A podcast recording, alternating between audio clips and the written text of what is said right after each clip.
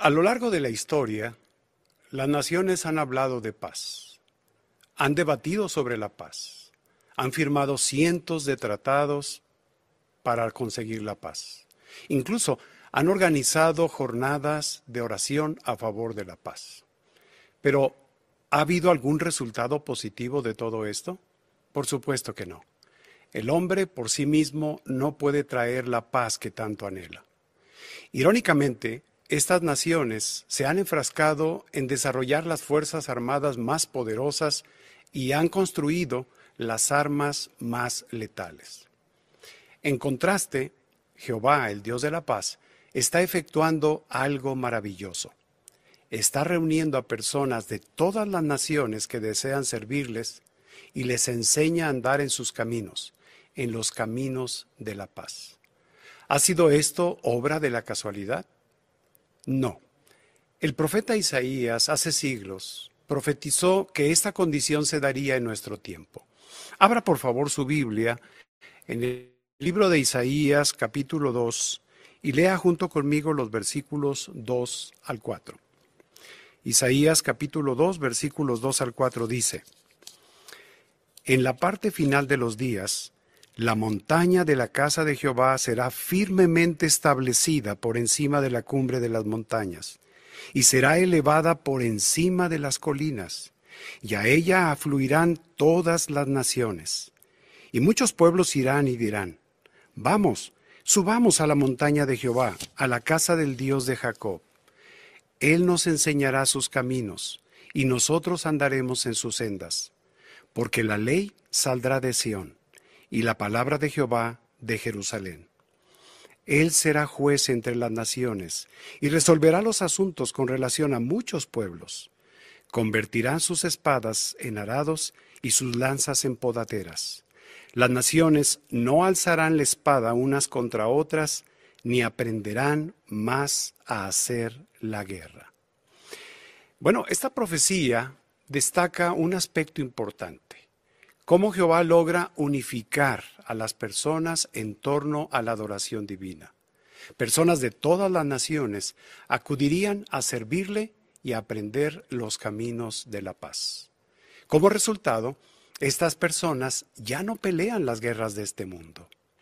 Ahora bien, ¿se refiere la profecía de Isaías capítulo 2 versículos 2 al 4 solo a la neutralidad? ¿Quiere decir esto que nosotros no necesitamos apoyar solo las guerras? Por supuesto que no.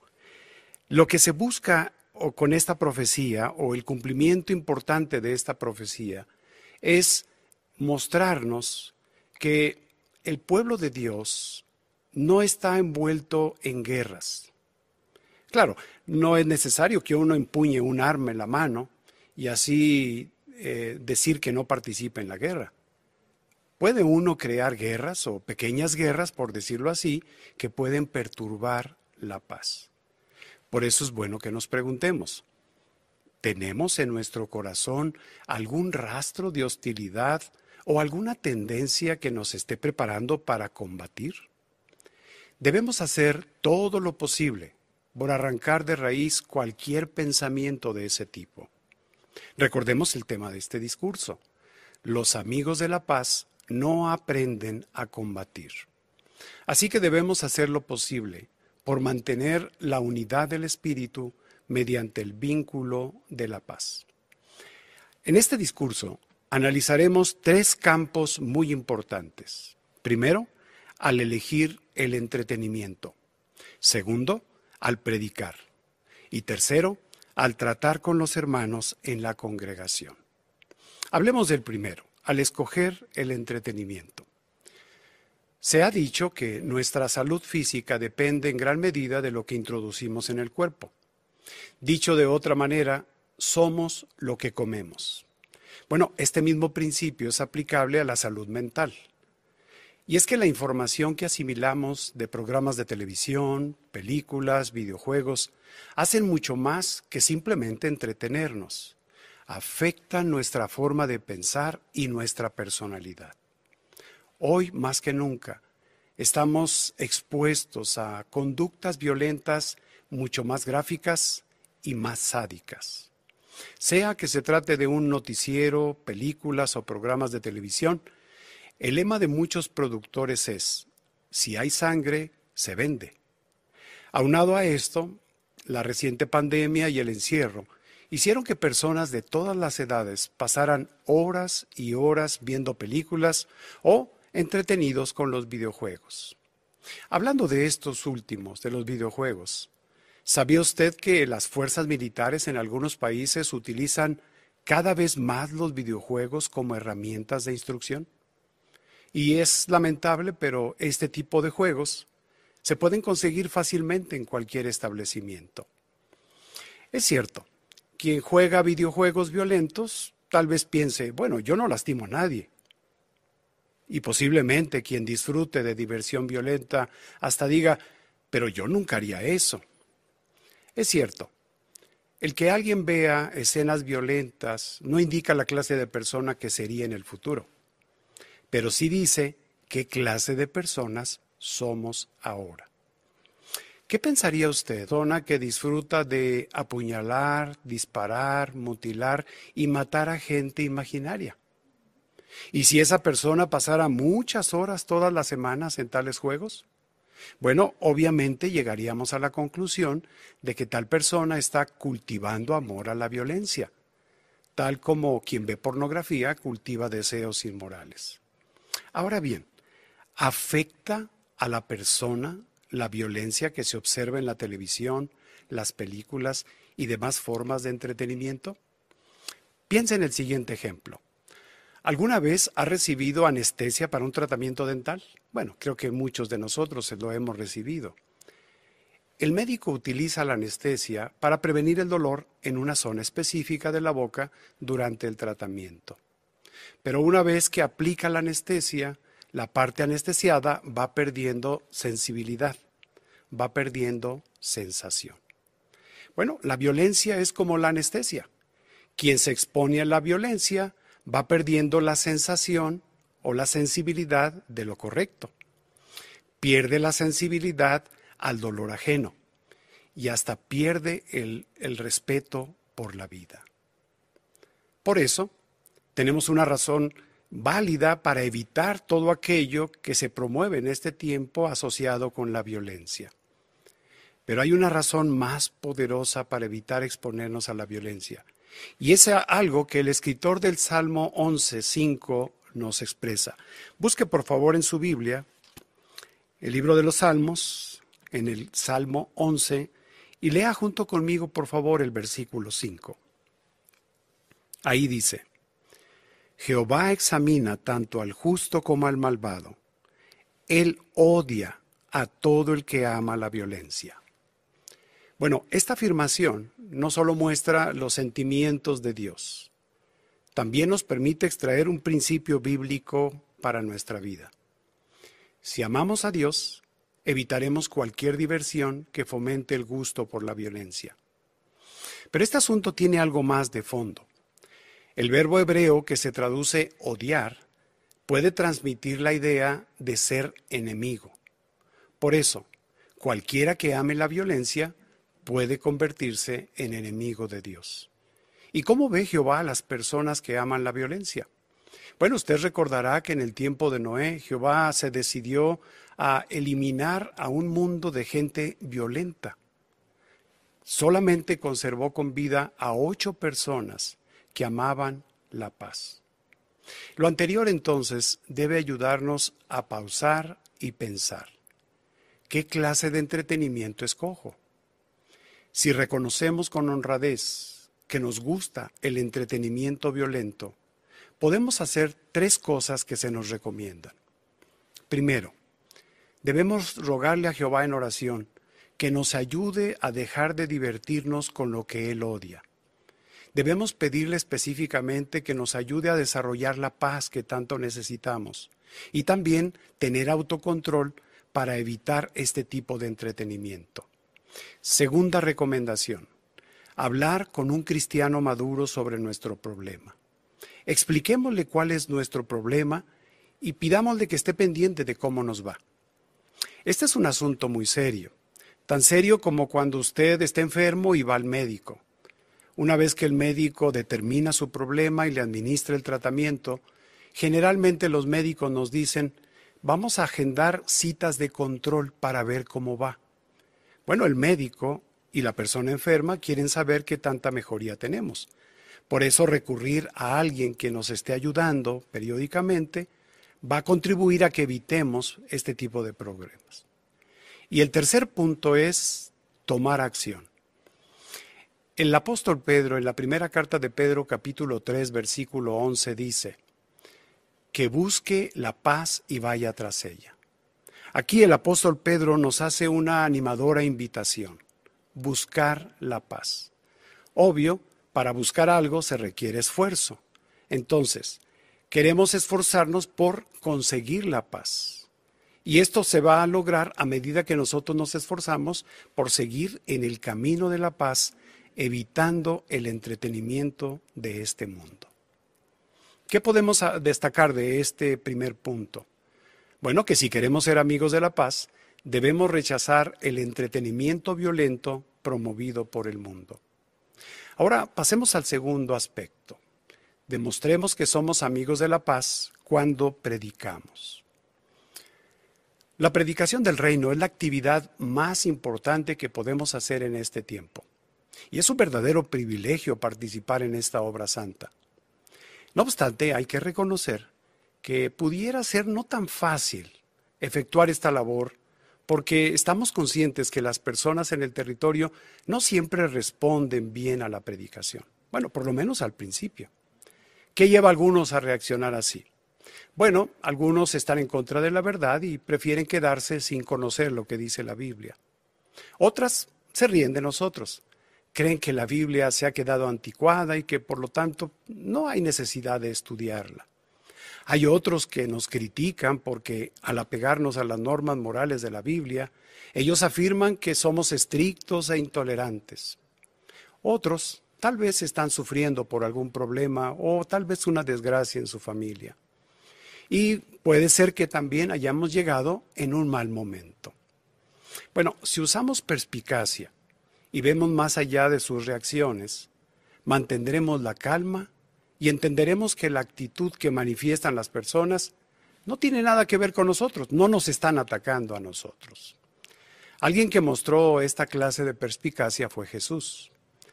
Jesús no se dejó envolver en discusiones acaloradas con la gente. Cuando lo insultaron, no devolvió los insultos. Cuando sufrió, él no amenazó a nadie era una, persona apacible, incluso cuando lo provocaban. Su manera de predicar hacía que las personas sinceras respondieran bien a sus enseñanzas porque su forma de hablar era tranquila y agradable.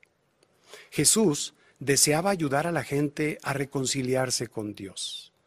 Y esa misma disposición la tuvieron los cristianos del primer siglo, quienes reconocían que era un privilegio animar a las personas a reconciliarse con Dios.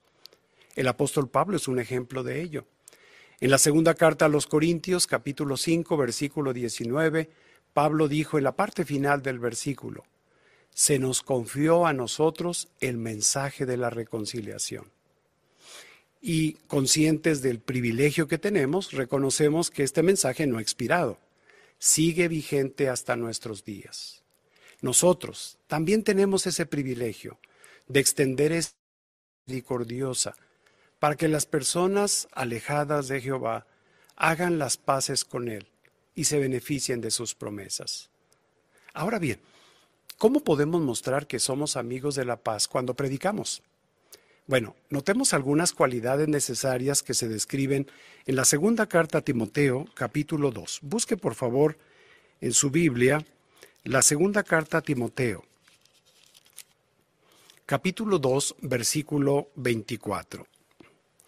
Ahí dice, el esclavo del Señor no tiene que pelear, sino que debe ser amable con todos, estar capacitado para enseñar, controlarse cuando lo tratan mal. Bueno, este texto nos muestra cuál es la clave. Si queremos tocar el corazón de las personas con el mensaje que les llevamos, debemos ser personas pacíficas. ¿Cómo deberíamos reaccionar si alguien nos habla enojado? Bueno, el texto dice, no tiene necesidad de pelear. Si queremos tener buenos resultados, entonces se recomienda responder con calma, de forma amable, para que las personas puedan comprender el interés que tenemos en ellos. Claro, esto no siempre es fácil, pero cuando conservamos esa actitud frente a las provocaciones, podemos obtener buenos resultados, como le pasó a Arthur. Arthur es un superintendente de circuito en Armenia. Él estaba visitando una congregación y durante la predicación pública, dos sacerdotes se acercaron al carrito y de repente uno de ellos golpeó de una patada el carrito y lo volcó. Después le dio una bofetada a Arthur tirándole los dentes al suelo. Bueno, ellos trataron de calmar a los sacerdotes, pero no lo consiguieron. Los sacerdotes pisotearon el carrito y pues se puede imaginar, todas las publicaciones acabaron esparcidas por todas partes. Después de insultarlos, estos dos sacerdotes se fueron. Los hermanos decidieron presentar una denuncia, fueron a la policía dieron un informe de lo ocurrido y aprovecharon para hablar un poco de la Biblia. Después los llevaron a la oficina del jefe de policía. Él quería saber exactamente qué había pasado. Pero al enterarse que Arthur, un hombre corpulento, fuerte, no había devuelto los golpes cuando lo atacaron, el jefe de la policía dejó de preguntar sobre el caso y empezó a preguntar sobre las creencias de los testigos. Después de cuatro horas de conversación, el oficial les dijo a los hermanos, qué gran religión la de ustedes. Me gustaría unirme en algún momento. Bueno, Arthur al día siguiente volvió a la predicación pública con el carrito. En cierto momento se le acercó un hombre que había visto lo que había pasado el día anterior. Y entonces lo felicitó por mantener la calma y no pelear con los sacerdotes. La manera pacífica como actuó Arthur dejó una muy buena impresión de los testigos de Jehová. Bueno, ¿qué aprendemos de esta experiencia? Definitivamente no podemos controlar las reacciones de los opositores, pero sí podemos controlar la nuestra.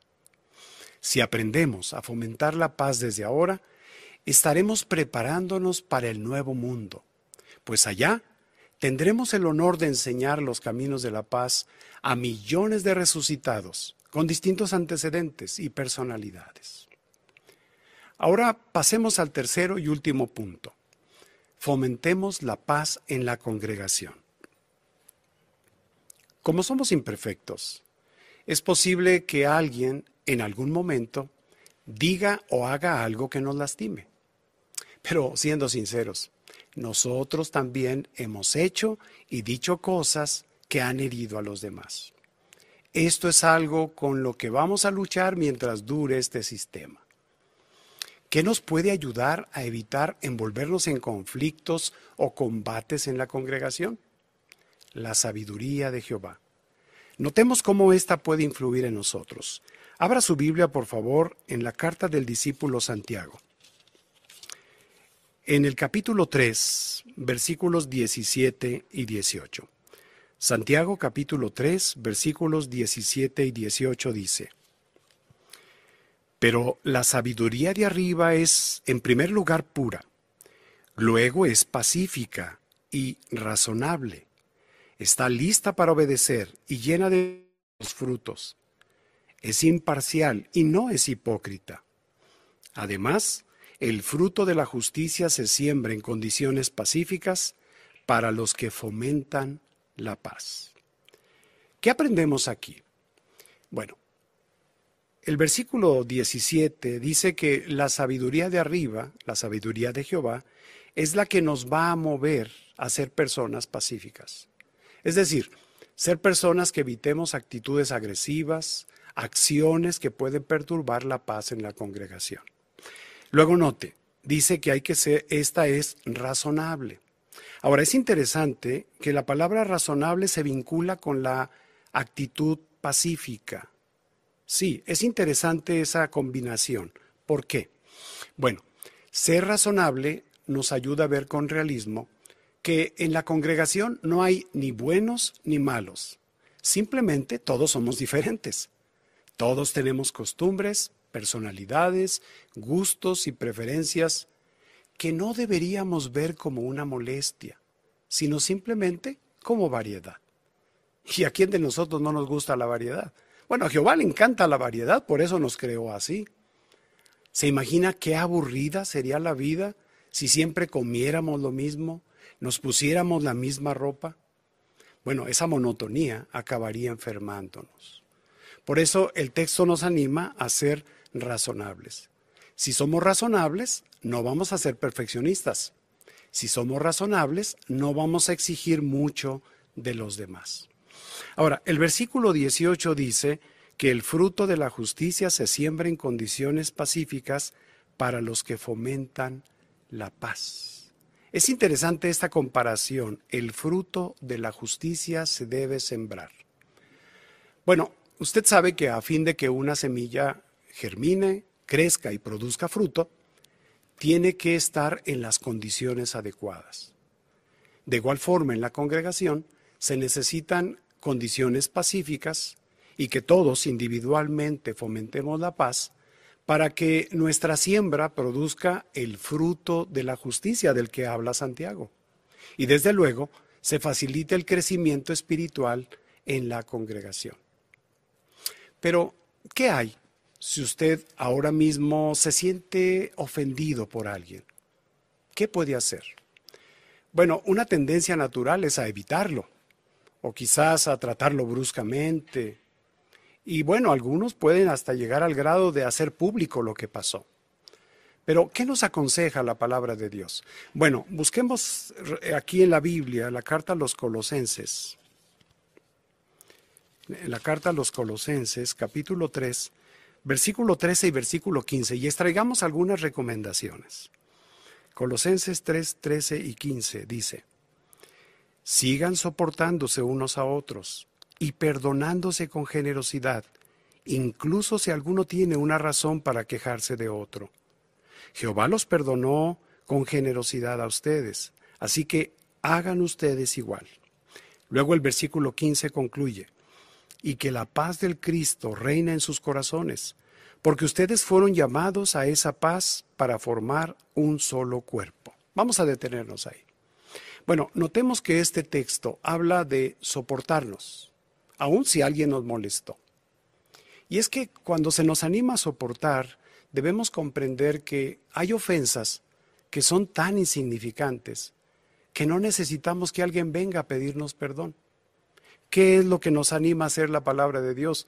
Soportar esas pequeñas diferencias que nos han incomodado.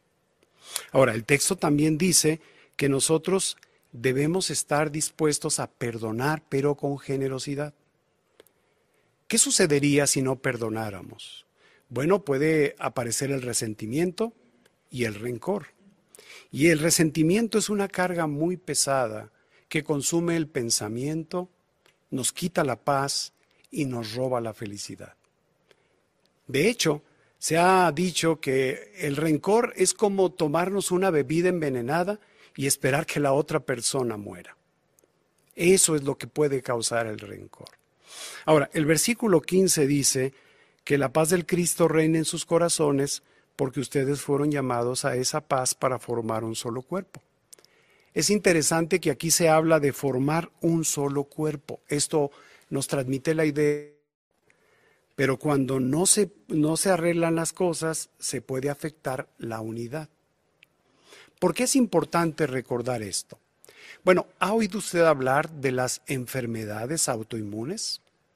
Bueno, todos tenemos un sistema inmunológico que nos protege de enfermedades e infecciones que entran a nuestro cuerpo, sean virus, bacterias, hongos, etc. El sistema inmunológico tiene la capacidad de determinar que los gérmenes que han entrado al organismo no, son, no pertenecen al cuerpo e inmediatamente los destruye. Pero si alguien tiene una enfermedad autoinmune, el sistema inmunológico ataca por error las células sanas de los órganos y esto puede afectar cualquier parte del cuerpo. Bueno, tomando como base este ejemplo, ¿pudiéramos estar atacando a nuestros hermanos por error? Si nos sentimos ofendidos, pudiéramos empezar a verlos como extraños. Y esto, por supuesto, afectaría la paz y la unidad de la congregación. No olvidemos, nuestros verdaderos enemigos son Satanás y su mundo, no nuestros hermanos. Pero, ¿qué hay si nosotros somos los que hemos ofendido a alguien? Bueno, ¿quién no recuerda las palabras de Jesús de Mateo capítulo 5 versículos 23 y 24? Ahí Jesucristo nos recuerda que si estamos llevando nuestra ofrenda al altar y ahí nos acordamos de que nuestro hermano tiene algo contra nosotros, dice, deja tu ofrenda allí delante del altar y vete.